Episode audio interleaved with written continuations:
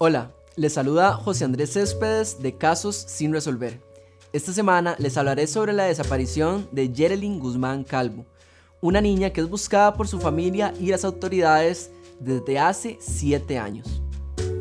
La menor desapareció el 11 de julio del 2014, cuando salió de su casa a las 6 de la tarde, en el barrio Santa Rosa de Santo Domingo de Heredia, para ir con su primo Alejandro Guzmán a una pulpería que quedaba a 75 metros de su casa.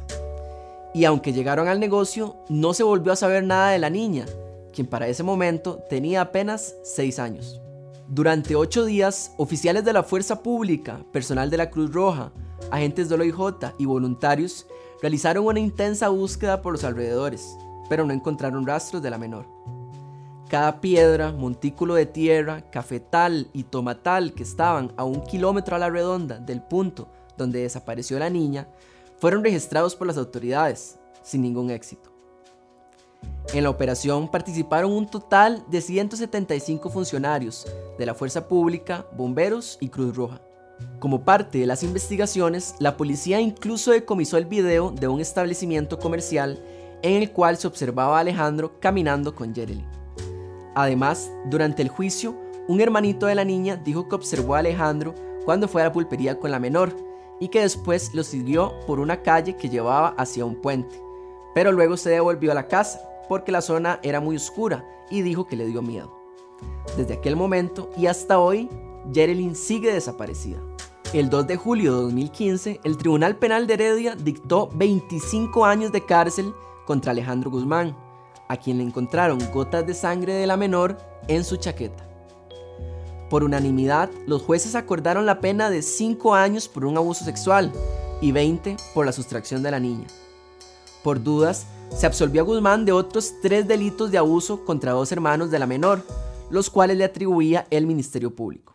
Este tribunal unipersonal resuelve se declara a Alejandra Calvo Bolaños autora responsable de un delito de incumplimiento de la patria potestad cometido el perjuicio de YGC, en virtud de lo cual se le impone tanto de dos años de prisión.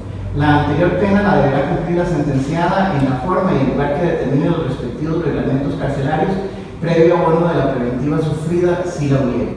Posteriormente, el 2 de septiembre del 2018, Helen Alejandra Calvo Bolaños, la mamá de Jerelyn, fue condenada a dos años de prisión por desproteger a sus hijos, sin derecho al beneficio de ejecución condicional de la pena.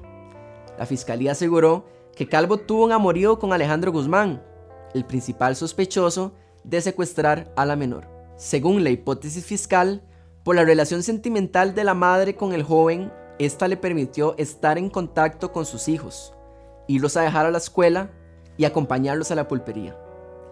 También se cree que dejaba que el sujeto se quedara solo con ellos cuando ella no estaba.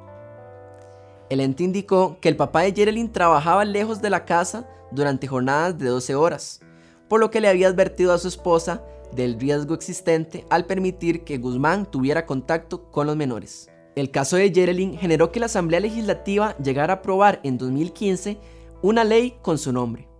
Dicha norma creó un sistema de alerta y procedimiento para la coordinación y reacción inmediata entre instituciones ante la desaparición o sustracción de menores de edad.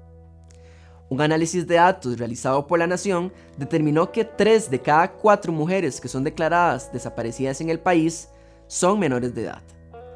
Jerelyn, 7 años después, sigue siendo una de ellas.